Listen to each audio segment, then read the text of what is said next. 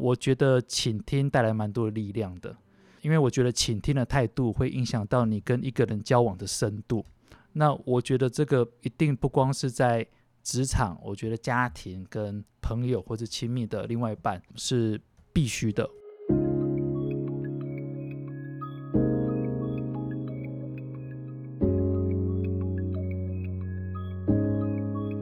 人生只有一件事，什么事呢？你的事，我的事，以及所有人的人生故事。大家好，我是小唐。大家好，我是 Zoe。欢迎您收听我们这一集 Podcast 的人生只有一件事的节目。然后我们今天邀请到的来宾呢，是我们活学一至二期，还有中阶的二至一期的学长古金子学长，欢迎他。大家好，我是金子。金子，我支持你。谢谢，谢谢。我们跟金子已经认识非常非常非常非常的久了，所以说我们第一个问题，你是什么样的一个机缘接触到活学呢？这个机缘来自一通呃我父亲的电话，那天好像在上班，应该是下午吧，因为我父亲很少会打我的手机给我，当然我在看到这个来电我也蛮紧张的，毕竟他是军人嘛，讲话简单，中气十足，他就说我帮你报名了课程。啊，你人要到，就这样子。那我大概是这样子啊，当然我没有办法一字一句的表达。嗯，后续我就去跟我们里面人了解哦，就是我要去参加一个活血的课程。对，所以基本上我就是人到。对，那当时的心还没有到，所以脸很臭。可他臭脸应该不是只有在这边啊。哦，对啊，他永远都臭脸，超可怕的。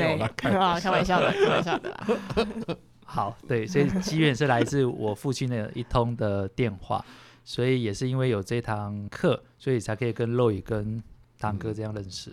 可是你那时候听到爸这样说，哎，那个就是这个课给我去上，那你心里面没有一些 OS 吗？说这什么鬼东西啊？为什么要去上？听起来就很老老气的课程。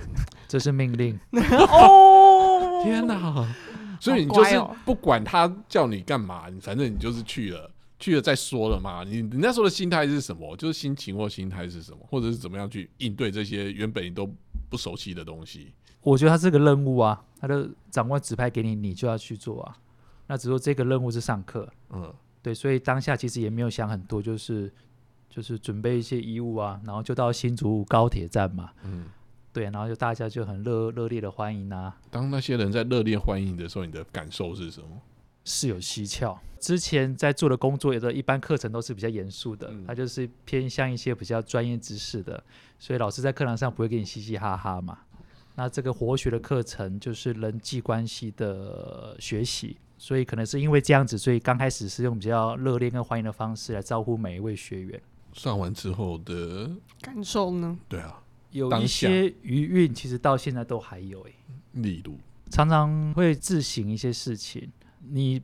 不会刻意去想说，我今天要反映什么事，但你会可能在你洗澡的时候，在走路的时候，或者你在做一些家务的时候，你会想到啊，这件事情是不是我哪里没有做好？嗯，那我也不知道这个运为什么会在上完课的三年多之后，到这阵子其实都会有。嗯，当然每次想的事情不一定都是呃关系，那有时候可能是工作，嗯，或是自己的一些生活上面的一些一些问题，所以我觉得那个力道还蛮大的。因为我跟金子是从一阶二期就是同学，然后二阶一起，后来又关系影响力嘛。其实我们一直会去探讨很多关于人跟人之间的关系，因为像金子刚刚有讲说，当他就是接到命令的时候，他就是会把它当成是一个任务去完成，可是就会少了一点点人味。对哈，所以其实我觉得我也会，就是我接到了一个一个想法之后，我就会马上想要赶快去反应，把这件事情做完。嗯，可是有时候就是因为这样子，所以我们跟人之间的关系就会是我们的一个缺少的一个技能。刚刚金子是这样分享，会觉得好像是在部队的那种管理上面，而且你那你那时候年纪也差不多有三十了嘛，对不对？三十出，三十多嘛，三一三二吧。对，就是你一定会有一些自己独立自主的想法，可是我会觉得说，你好像把你自己的想法整个压抑下来了，就是说，哎。父亲说什么，那我就去做。我觉得应该是说，为什么会很直觉的会把它当做是任务，而没有太多的思索？嗯，应该是说，对于这个发号施令的人，对他长期的信任，嗯，还有他的人格特质，你会觉得说，嗯，当然我我敬重我尊敬这个长官，所以他所讲但是义无反顾，嗯，对，所以我觉得当下没有太多的犹犹犹豫，那就去上。可能是因为他上过了，他觉得自己收获很多，他也想把它分享出来。嗯，那我们今天要讨论的主题是呃人跟人之间的关系。这一章的话，我们是看活学的五十六页，人生只有一件事。嗯，那老师在里面有讲到，就是说人生只有一件事，就是呃我想不想跟你在一起，跟我想不想跟你一样。那金子为什么会突然想要挑关系这篇来跟大家聊一聊？这一两年，我觉得梳理一下，今年也三十六了，我这份工作我蛮认真的，但绩效好不好是另外一回事。撇开工作之外，那就是人跟人的关系。那我身边的家人或是一些朋友，有的时候都会说，呃，我在关系这一块的功课做的不是很好。金老师在书上里面有写，关系就是两两状态。我想不想和你这个人在一起，在一起相处，在一起同乐或者同甘共苦？那另外就是说，我想不想和你这个人一样？我想不想把你当成是我的偶像、我的 model、我未来的一个理想的目标？我觉得，如果探讨第一个，我觉得可能在之前工作的同事，或者是家人，或者是之前的另外一半，可能好像我在这个的身份。好像我觉得做的非常的不好，就是讲白，就大家好像都不太想跟我在一起。这个前提要不要先说明一下？呃，之前是在家里工作嘛，那家里的工作就会因为呃你的身份、你的姓氏跟你的职务，他算是被迫强迫，他不得已，他必须要跟你相处。但其实时间久了，你会感受到的，他是尊重你这个人的职务。姓氏还是尊重你的能力，或是他喜欢跟你的相处的模式。那我发现好像多数都是属于前者。当然，他也认同你的努努力跟付出，但你说要有很多的新的交流，我觉得这一块我觉得做的不是那么好。因为我觉得你是一个很很愿意努力跟付出的人。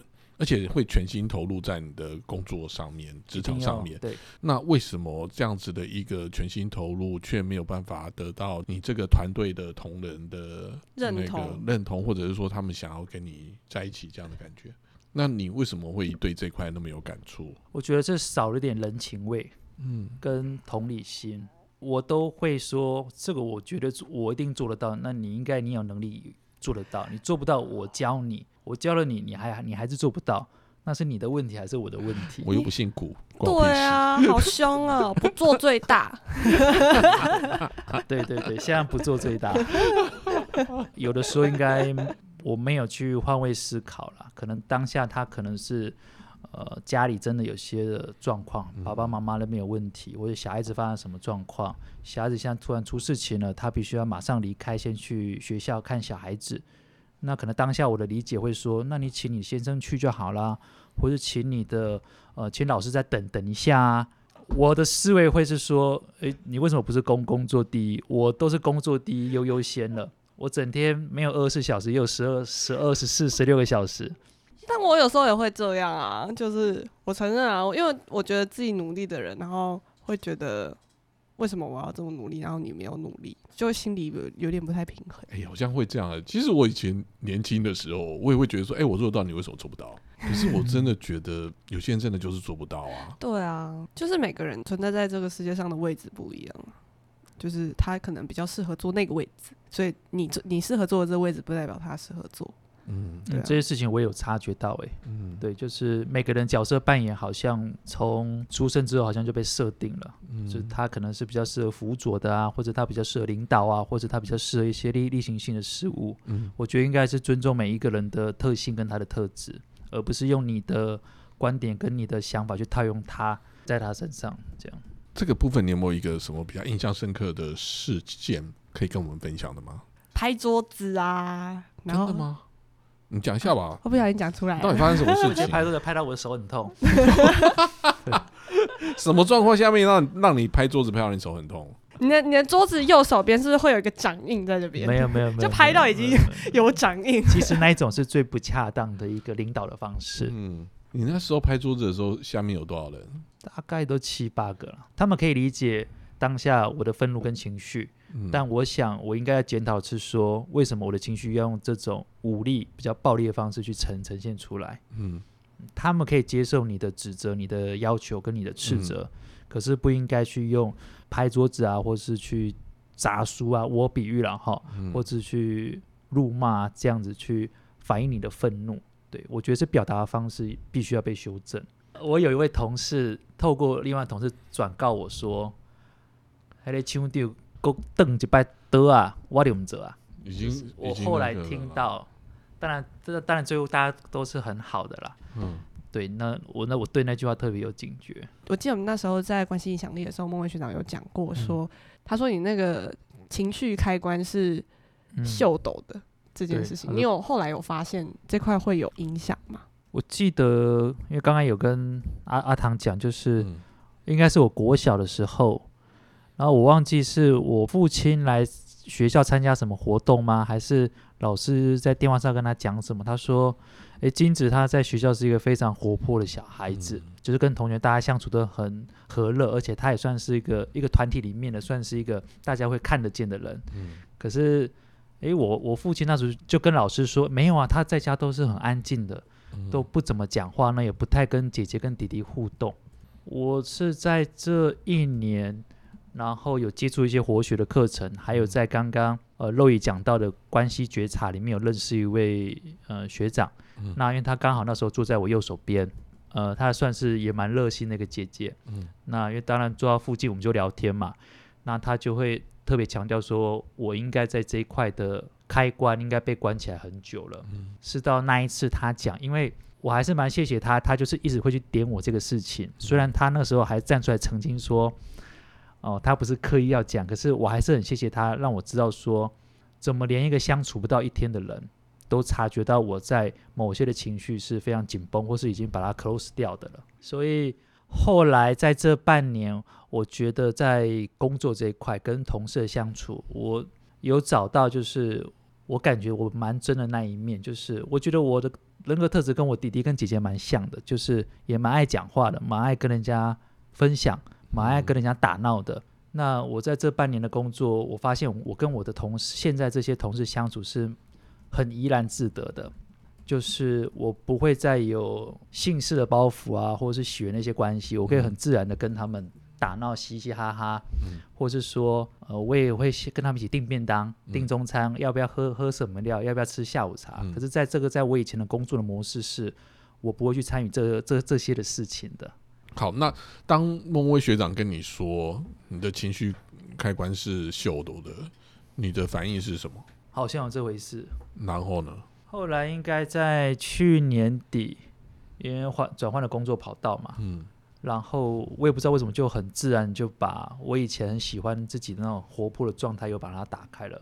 我比较不清楚为什么，嗯，但我觉得可能对家人。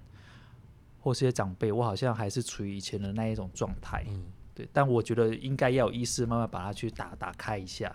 但我觉得虽然速度可能会有点慢，但我有意识到说，我应该要朝这个方向，跟有意识的去跟他们做一些主动性的相处跟互动，不管是透过我们现在常见的赖嘛，或是电话，或者当面的一些问候，嗯，对。我觉得我对你印象最深刻的哈，就是我们那时候是一至二期的时候，我们是同一组的。然后你爸爸后来就到台上去，然后你爸爸在台上当面跟你道歉。你还记得你的表情是什么吗？我那时候有，我马那时候你爸讲完之后，我马上看你的表情。我也是哎，我那时候我有被吓到哎，我会被吓到的原因是觉得你的反应竟然。跟我所预设的不一样，不一样的意思就是说，当如果今天是我的爸爸在，或者是我的妈妈在台上跟我道歉的话，我在下面一定我一定会哭的稀里哗啦。你竟然是用微笑的镇定的方式看着他，而且你是没有表情的，这个人是多镇静，然后是多内敛，怎么有办法这样？太夸张了，好，他非常内敛。你学这个形容词，我想说这个小朋友也太沉稳了吧，沉稳到一个我会觉得有点心疼。我的我我会觉得心疼，就是说到底是什么样的一个环境让你会变成这样子？那其实这样子的一个状态，其实就会变成说，你见你开心的时候，没有人知道你开心；你难过的时候，也不会有人知道你难过。所以你在带团队的时候，你的成员其实真的不知道你发生了什么事情，所以说你今天可能很开心的时候，他们也不知道你开心，所以说他们也不会从你的表情里面察觉到说，哦，原来这件事情是做得好的。那你生气的时候，如果你也没有表现，或者说，哦，原来这件他也不知道这件事情做得不好，所以说他们其实是无所适从的。所以说，当他们看到你拍桌子的时候，他们才知道说，哦，原来你已经在生气了。是，可是平常的互动里面是完全无法。他无法预期你会发生什么样的一个反应，所以变成说我今天假设我是员工的话，我跟你共事我会很战战兢兢，很累。一个就是我除了要做事之外，我可能还一直在猜测你的心情到底是怎么样，可是又没有办法从你的行为上面去做一些判断的时候，我不知道我到底接下来该做还是不该做。我是有时候会有这种该表达，嗯或者是有时候是不是晚点再说，对对他没有办法透过你的情绪或者你的言语去来了解你目前现在的状态，嗯所以他没有办法找到最适合的状态跟你去做沟通。，对，而且他们可能在你的的面前没有办法得到成就感，因为即使他们做得好，你可能表情也是很淡定。应该有一些微笑啦。你那个微笑，可能你自己有觉得微笑，人家没有感觉到啊减。小，那一天你爸爸在前面跟你道歉的时候，你的你是不是觉得你自己有在微笑，或者是你心里面已经觉得说你很感动了？你这样讲，你那时候的心情是什么？阿唐，你刚刚讲完，我当下的察觉，我当下的情绪应该是我有盯住那个画面，我就是都联想出来了，就是一个很大的一个讲台嘛，对对一个对对啊对不对？然后下面都是大家坐，就是坐那种靠靠背嘛，就大家一排排坐好嘛。因为我坐在你的旁边的附近啊。是其实我们小组都在偷看他，对啊，我们都在看你啊你就是一副就这样，这样。然后我觉得爸爸都已你经你是不是看错人了、爸爸都已经哭了，然后这个对对不起了，儿子怎么的？儿子感觉比较像爸爸这种感觉，就是就是很奇怪，你知道吗？现在如果再一次，应该不会了啦。这如果再一次会怎样？我比较不会这么用力去控制一些情绪上面的东西。可是你那时候为什么想要控制的原因？而且你为什么有办法控制得住？可以耶，我我可以耶。你就是变成喜怒都不形于色啊！这是可能古代《三国演义》里面或《三国志》里面可能会需要，可是，在现在的社会里面，这样子的话，关系不好其实也是很正常的。有道理，不喜形于色这件事有影响到你的朋友交际或者是跟家人吗？应该说这半年这一年我有察觉的时候，我现在反而好像对比较亲的人，我会不好意思去讲一些心里的事情。真的、哦？我现在察觉说，我应该要这样子做，不管是说哦问候一下，或者说，哎，你们要不要吃点东西啊？哎，我有买什么？我会不好意思去表达，我可能我要对他的关心，或是我想要给他的东西。那也不好意思，那假设你东西买了，你要给他吃，你就不好意思的话，那你怎么把东西给他？可能我在买咖啡的时候，我会想到啊，可能我姐也想要喝，嗯，我会想到哦，可是我会不好意思去问，所以就这件事情就就没了出口。这么贵、啊，哎、我也会哎、哎、我真的会哎、但是有时候我会怕尴尬、欸就是我会怕说，就是我不会你怕的原因是什么？怕对方想想到什么？有一部分是我怕对方就是会觉得不好意思拒绝我。当然不是说像买咖啡那种小小的事情，嗯嗯，是那种比较暖心问候的时候，我会怕对方会觉得我好像有企图一些什么，或者是之类的。我倒不会觉得是说我要企图什么，但我有那个起心动念，但很多，都是没有行动的，所以他们的反馈可能会觉得说啊，你就是漠不关心，但自己心里已经有很多的戏，只是没有出来。对，就像有时候我关心我爸妈的时候，我也会很担心说他们拒绝我啊，因为他们他们的拒绝都会超级直接的、啊，我不要，嗯，我不想，你不要烦。但哎很多的长辈会跟我们说，他们这样子的反馈是正常的。对，或是他们会说你给哦什么之类的，他说啊不要那可是，边浪费例如说买。咖啡给姐姐这件事情，哦为什么也会这样？喻对象可能不是我姐姐，嗯可能是其他的朋友或者家人，我有时候会嗯这样觉得。所以你现在会想要做，但是你又做不出来，可是心里面有想到，但是没有没有行动。那现在如果今天要有行动的话，是差了哪一个关键点，你就会行动？我之前有去探索这个事情，好嗯像变成是说，以前那一种比较权威、嗯，权威感，或者是比较高的那种感觉会被削弱掉。哦，你是长官，你会问下属你要喝什么？哦，偶包真的是有点包袱。人设美，对对对对对，哎。这样的话我就会想到你那时候你在就是回到那个你爸在台上的那个场景里面的时候，你那个表情是，你是不是觉得说应该会有很多人在看你，所以你要顶住，所以你要让让别人看到你这种，哎、你就是那种喜怒不形于色这样这样很淡定。你那时候有没有想到别人会看你这一点？没有，说实话，没有，没有。对，但我有刻意去呃控制我的情绪，这个有，因为我小时候听说我还蛮爱哭的，我有去刻意就是呃我我我不能哭，我要盯住，我要维持一个很正常的一个状态。对啊，可是你维持这个状态，其实目的就是不是为了自己嘛，是为了这个环境的需要嘛，或者是为了自己的身份啊，或者是那个你才需要做这件事情啊。如果你这些事情都不需要的话，你假设你就是忠于自己或者做自己，那自己现在就是很感动，就是很想哭。是事实、是地跟是目的对去控制自己的外外显的外显的一个样子。样子。嗯。我我觉得应该蛮多的，就是如果在父母的朋友圈里面，常常在父母朋友圈里面相，就是跟其他人相处的人，也许都会有类似的状况，是没错，因为他们代表的其实不只有，像我就不只有代表我是林柔莹这个角色，我还代表了我是呃林丽如的女儿的这个角色，嗯然后他会跟你本来跟朋友相处的那个情况很冲突。但我其实觉得，在活学上到后来以后，我记得我之前有跟他探讨过一个问题，是说是不是会觉得很多双眼睛在看你？嗯但后来就发现那是自己给自己的，没有人在乎，是因为你太在乎了，所以你才会觉得别人在乎。嗯后来就像我在活学，现在就是想哭就哭啊，想爆炸就爆炸、啊，想对我妈生气就对我妈生气啊、嗯，对啊，我觉得活学的好是在于，它让你可以摆脱很多你既有的惯性思维，然后一直往你内心真正想要什么去去挖。那这对你的关系有什么样的帮助？关系的连接上，我觉得我越来越真实了啦，就像刚刚嗯金子有讲到，就是说觉得现在的自己感觉跟别人相处起来是真的自己想要跟别人相处的那个状态，或是你也不会害怕别人看到你出糗啊，或是看到你爱生气啊，或是看到你哭的那一面。你觉得你怎么样做比较快乐？那你愿意去做出来的话，假设会让你更快乐，那你愿不愿意去做？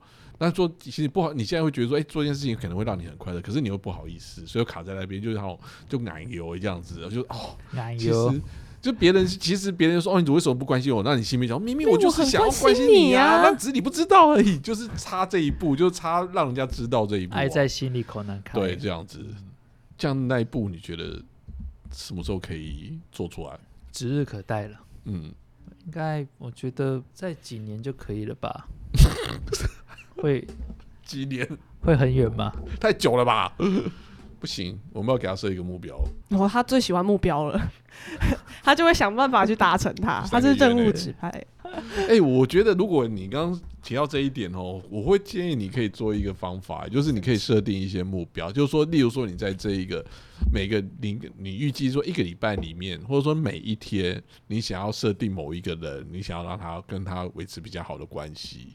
不管是谁啦，可能是亲人啊，或同事啊，或什么的，然后你就设定，然后你就想说，那我要对他做一件什么事情？那你就是定好目标之后，你可能一个礼拜，哦，可能至少两个，那连续四个礼拜，那这样就八个人，对不对？然后呢，这八个人你不是一定要说什么要对他吃什么大餐，不用，就是可能是打个电话问候他一下，或者是说那个你想请他喝个咖啡。那如果说他今天很远的话，你可能就是用 LINE 的那个礼物啊，那就是送他一杯咖啡给他，哎、让他自己去换。哦，赖的可以送咖啡、哦，对，送礼物。我等下星巴克啊。那这样的话，你就可以 练习又不用操作，不好意思，对，，然后让大家让对方也知道，就是说其实你是关心有想到他。对，那给你一个这个任务，然后你这个月对啊，赖不是都会提醒说谁的生日要到了？对啊，嗯，这是好方法，好不好？这可以。如果回到这个刚那个议题的练习的话，就是那个也是关系的嗯练习哦。嗯，关系的对所以接我会觉得我想要给你设定一个目标是这个，加油！对，嗯，因为金子是从家里的工作出来大概半年，你觉得这半年内让你最震撼的是什么？我想就是钱，毕竟之前是在自己家里面上班，在我这个年纪跟我的这个社会的经历跟工作的经历，我觉得在之前上一份工作的待遇是我蛮珍惜的。因为我知道自己的坎在哪里。然后那时候在南部嘛，所以消费其实真的没有到这么大。嗯那其实我也有预期，说我出来之后，因为现在做的工作算是顾问性质，好就是需要去做一些客户的陌生开发。那毕竟你是做开发，你的就是抽抽嘛，就嗯是嗯抽奖金嘛，嗯，所以你的底薪本来就不会那么高。目前在业务的初期，当然就是会比较辛苦，就是你必须要呃很理性的去消费。当然，以前在比较不用担心收入的情况下，你可以比较大手大脚的去买一些自己想要的，或是享受一些吃的啊，或是假日出去走一走。所以我觉得最现实面就是说，在所得上面会让我非常的不自在。我会买很多 seven 的咖啡，因为它会很便宜。你一次买三十杯、六十杯、九十杯，会省多少我钱？也有买，那我又发现了，这样还不够。我我以前到 seven 都是一杯一杯买，他说有优惠，我都说不用不用不用。我现在就下载了 app，你现在体会到我们的辛苦了吧？哎、我还我还没讲完，然后我还希望我可以更省，然后我就有一个保温瓶，可以再现折五块。所以如果我是寄九十杯，然后一杯可以再省五块，我就又再省四百五十块。那当然吃就是极简嘛，对我就是常常就是干面啊，然后干面就是配那个三那个什么维力炸酱面啊，嗯然后那个汤就把它，因为汤没有什么味味道嘛，有点咸咸，就把它当汤这样子。所以在生活上面，除非一些必要的开支，要不然我基本上都是压的蛮低的。所以我觉得到目前，除了工作上一定会有它的压力跟紧迫性，我觉得就是在钱上面我没有办法那么的自由。所以现在有时候都在吃一些自己的老本。哎，听到吃维力炸酱面，这样也蛮辛苦，好吃的。啊。但我觉得，我如果没有换个环境，我不会感受到说碳级不容易啊。对，这是有预想到，只是说你应该再给自己半年或一年，你不能再靠你自己的老本去撑。因为我当然我也希望要结婚嘛，可是你结婚就是你必须要有，你要能力去赚到你生活的低消，而不是结了婚再为了这些每天的金钱的低效而去吵架跟争执。所以我觉得我现在目标是哦，在半年、在一年累积的人脉、累积的客群，那我应该规划我每月的所得是多少。所以我希望这个过渡期在钱上面可以再压缩一点。因为以前你比较多的是上对下的关系嘛，比较没有这种平行式的关系啊。现在就是成变成打工仔之后，就必须要去顾虑很多人嗯跟人之间的平行关系。对你觉得最大的收获跟觉察是什么？除了我现在会比较有意识的去察觉别人说的这一段话的后面的意思，呃，因为我以前都是比较直直觉的，我我都会跟我的同事说，你有什么问题就直接讲，我今天要请假，而不是跟我讲了一大堆的前言，然后最后你才跟我说我要请假。就是我以前的要求，他们跟我沟通方式就是 A 点到 B 点，B 点到到 C 点。可是我觉得后来我刚刚有跟各位分享的是，这样太没有人情味啦。我觉得现在跟我的同事的相处是，我除了会去了解他所想要表达意思之外，我觉得倾听也是一个很重要的能力。不管是对上我，我我一定要倾听老老板交办我的任务嘛。那我的这个任务能不能完成，我今天一定是要靠我很多的同才的同事的帮忙。那我觉得倾听带来蛮多的力量的，嗯，因为我觉得倾听的态度会影响到你跟一个人交往的深度。嗯那我觉得这个一定不光是在职场，我觉得家庭跟朋友或者亲密的另外一半是必须的。像我以前的性子是非常急的，你我都跟他们说，你不要讲那么多，你你要讲什么就一句话两两句话讲完就好。但我觉得有的时候他们不是要去跟你请教问题，他们只是希望你听我讲一些事，他们不是也跟你要答案，他们只是说可能是他一个信任的对象。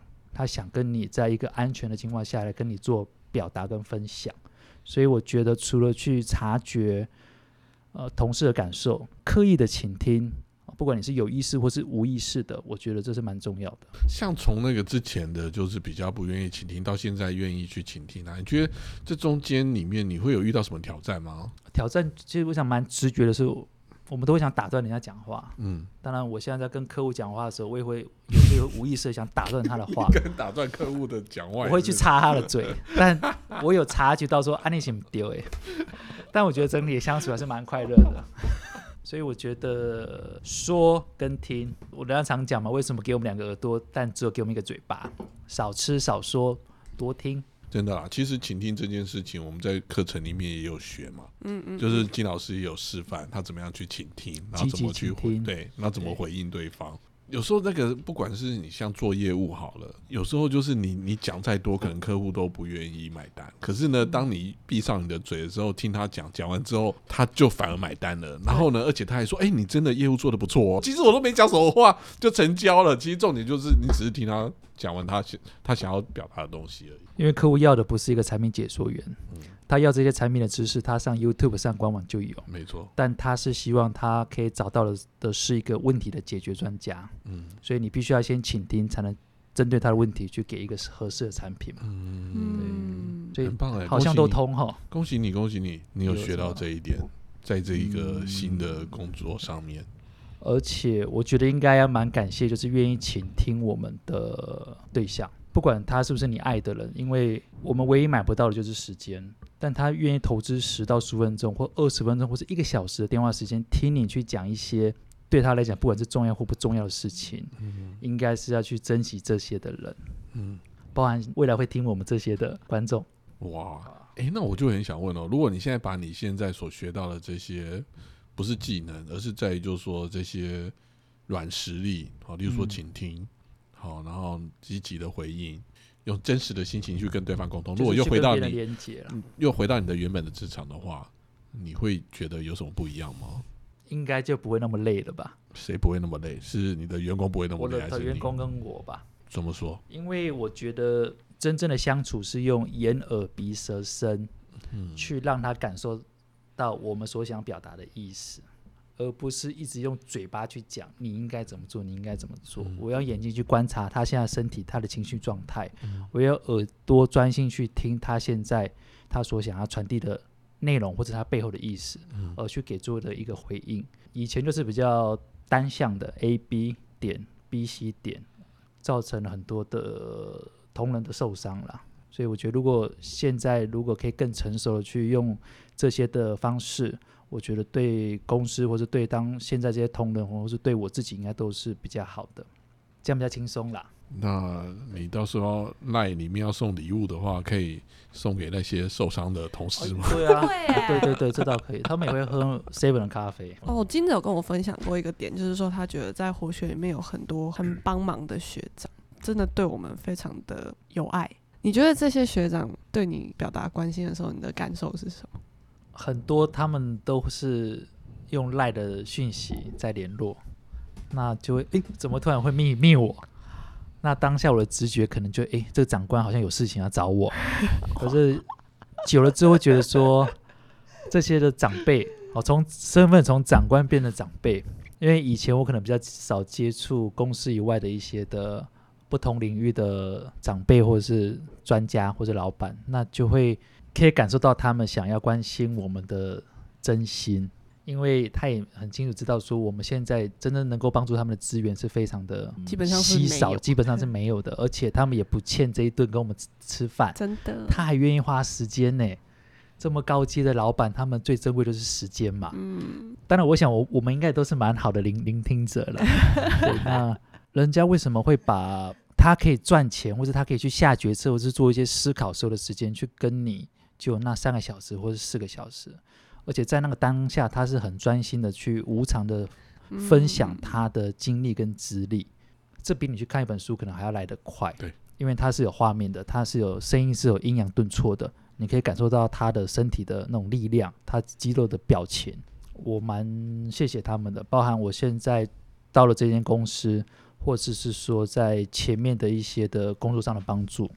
就是林立如学长跟黄元明学长，对，就谢谢他们两位。好，谢谢谢谢金子来接受我们今天的采访。那我们总结刚刚的访问的内容哦，我想要把它收纳成两个关键思维。好，第一个呢就是金子所提到的，尊重每个人的特性与特质，不要把自己的观点哦硬加的套在对方的身上。